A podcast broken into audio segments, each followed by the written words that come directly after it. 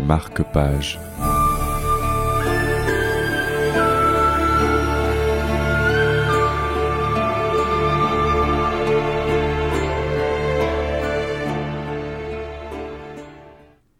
Bonjour à tous et bienvenue dans le tout nouveau marque-page de l'année 2024.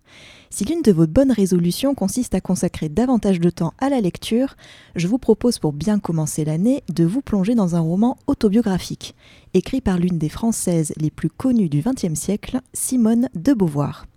Puisque nous parlons de bonnes résolutions, je souhaiterais pour ma part lire en 2024 son œuvre la plus célèbre, Le deuxième sexe. Mais avant de me lancer, j'ai pensé que la lecture de son œuvre autobiographique pourrait m'y préparer. Cela tombait bien car le premier volet de cette dernière attendait patiemment dans ma bibliothèque. Il a été publié en 1958 et s'intitule Mémoire d'une jeune fille rangée. Si nous prenons de bonnes résolutions en début d'année, nous pouvons aussi conserver de bonnes vieilles habitudes. J'ai donc le plaisir de vous signaler, comme il est d'usage dans le marque-page, que les mémoires d'une jeune fille rangée peuvent être empruntées à l'abbaye de Bordeaux. Rendez-vous donc à la BU des sciences et techniques de Talence ou à la bibliothèque de l'IUT et de l'Institut de journalisme de Bordeaux-Montaigne, située sur le site de Renaudel au centre-ville de Bordeaux. Venons-en maintenant au propos de Mémoire d'une jeune fille rangée. Dans ce roman, Simone de Beauvoir évoque son enfance et son adolescence jusqu'à ses 21 ans, âge auquel elle obtient l'agrégation de philosophie. Pour l'anecdote, elle est alors classée seconde, derrière un certain Jean-Paul Sartre, avec qui elle formera un couple emblématique du monde littéraire du XXe siècle.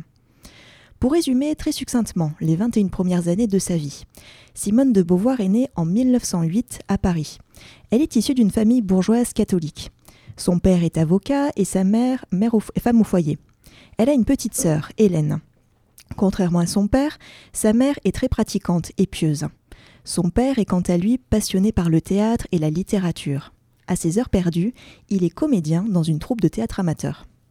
Dès l'âge de 5 ans, et ce jusqu'au baccalauréat, Simone et sa sœur sont scolarisées dans un établissement privé catholique, le Cours Désir. Elle y fait la connaissance d'Elisabeth, qu'elle surnomme affectueusement Zaza et qui deviendra sa meilleure amie. Pendant la Première Guerre mondiale, le père de Simone est mobilisé. Il part sur le front dont il reviendra blessé. Simone se révèle être une véritable petite patriote. Par exemple, elle collecte des fonds dans la rue au profit des enfants réfugiés ou des blessés de guerre. Après le conflit, la famille Beauvoir subit un revers de fortune. Le grand-père maternel et le père de Simone se trouvent presque ruinés suite à des faillites d'entreprises sur lesquelles ils avaient investi. La famille Beauvoir est alors contrainte de déménager à plusieurs reprises pour des logements plus modestes.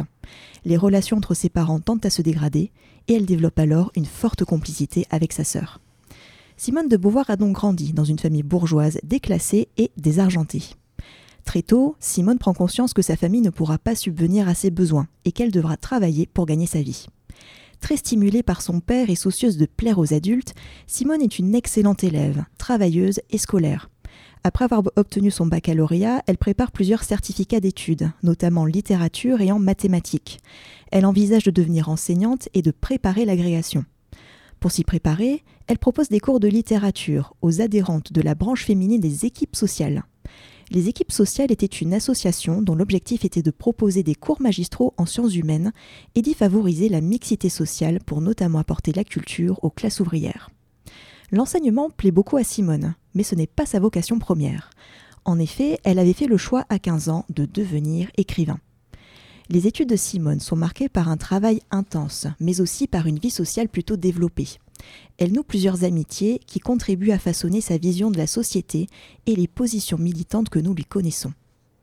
Les mémoires d'une jeune fille rangée ne constituent pas de véritables mémoires, car Simone de Beauvoir n'y relate pas des événements historiques qu'elle aurait vécus. Le, choix de ce terme mémoire est plutôt révélateur de son ambition plus élevée que le simple récit de ses jeunes années. Simone de Beauvoir souhaite avant tout décrire et analyser le parcours qui l'a mené vers son indépendance financière et professionnelle. Une façon pour elle de servir d'exemple aux futures jeunes filles qui auraient une ambition similaire. En effet, de par son origine sociale, Simone aurait plutôt été destinée à se marier et devenir une femme du monde. Son caractère bien trempé et les aléas du destin en ont voulu autrement. Adoré lire Les Mémoires d'une jeune fille rangée, dans la mesure où le propos de Simone de Beauvoir n'y est en rien caricatural. Pour ce qui est de l'intellectuel, j'ai apprécié l'honnêteté dont Simone de Beauvoir semble faire preuve dans son récit. Elle ne cache pas qu'elle a toujours eu une autre opinion d'elle-même, puisqu'elle a toujours été convaincue d'avoir un destin particulier. Néanmoins, elle n'a jamais hésité à se remettre en question, notamment ses idées, pour parvenir à une vision universelle et sincère de la société. À ce propos, son évolution est très intéressante. Elle était une petite fille conventionnelle et très croyante, qui a fini par affirmer sa propre personnalité et à se détourner complètement de la religion. Pourquoi Comment Je vous laisserai découvrir tout cela. Pour ce qui est de la féministe, ce récit m'a beaucoup surpris, car il offre une image de Simone de Beauvoir très éloignée de celle qui peut être présentée par les féministes actuelles. Simone de Beauvoir écrit qu'elle n'a jamais souffert d'être une fille. Elle n'a pas grandi dans un milieu qui lui était délibérément hostile, parce qu'elle était de sexe féminin. Elle n'avait pas de frère et n'a donc pas subi de traitement différencié de la part de ses parents.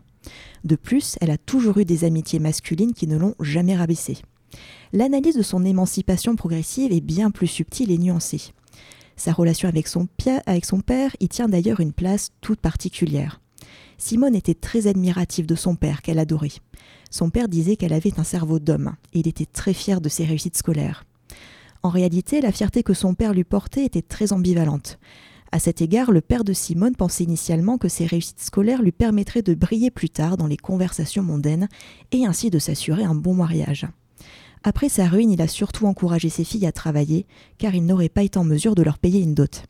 Paradoxalement, la réussite scolaire et professionnelle qu'il encourageait chez Simone lui rappelait constamment son déclassement social. Il regrettait alors que Simone ne soit pas un garçon, car selon lui, elle aurait pu intégrer une grande école, comme Polytechnique, et ainsi rehausser le prestige de la famille. Simone de Beauvoir a beaucoup souffert du regard de son père, qu'elle a senti se dégrader au moment de sa puberté. À mon sens, cela l'a encouragée à travailler beaucoup plus dur pour exceller dans ses études et retrouver avec son père une certaine complicité perdue. En outre, Simone de Beauvoir ne rejette pas non plus l'amour. Elle a toujours refusé de se marier pour des raisons strictement matérielles. Elle souhaitait être l'égale de son compagnon et rêvait de rencontrer son alter ego ou un homme capable de toujours la tirer vers le haut. Loin d'être le récit d'un parcours de vie strictement intellectuel ou féministe, Simone de Beauvoir partage la façon dont elle s'est construite en tant qu'individu et témoigne de son profond attachement à la liberté. Dès le plus jeune âge, Simone de Beauvoir a fait preuve d'une volonté de faire pour affirmer ses goûts et sa personnalité. Elle a toujours souhaité régner seule sur sa propre vie. Elle écrit d'ailleurs qu'elle rêvait d'être sa propre cause et sa propre fin, d'où son ambition de devenir écrivain. Toutefois, elle partage aussi sans détour les difficultés qu'elle a pu rencontrer, comme son désœuvrement ou le grand vide affectif qu'elle a éprouvé à la fin de, son adolescence. En cela, son récit est extrêmement touchant. Elle rappelle que l'amour et la nature tiennent une place privilégiée dans sa vie, et que ces éléments sont nécessaires pour pouvoir façonner son esprit et transcender sa condition. Sur ce, je vous souhaite une excellente lecture et vous dis à la semaine prochaine pour un nouveau marque-page.